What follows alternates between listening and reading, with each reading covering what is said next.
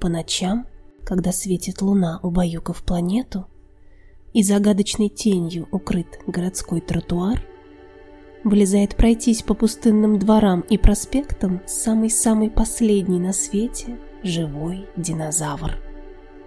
Он гуляет неспешно, внимая загадочным звуком, притворяясь фонарным столбом и колонной порой. И пусть кажется чем-то еще запоздалым прохожим, динозавр, как прежде, останется только собой.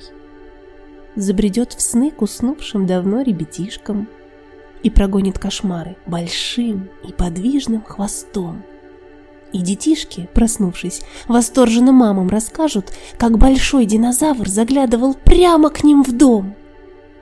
Покачает массивной шеей меж елей и сосен и посмотрит янтарным глазом на лунный шар – и все так же тихо вернется в свою обитель самый-самый последний на свете живой динозавр.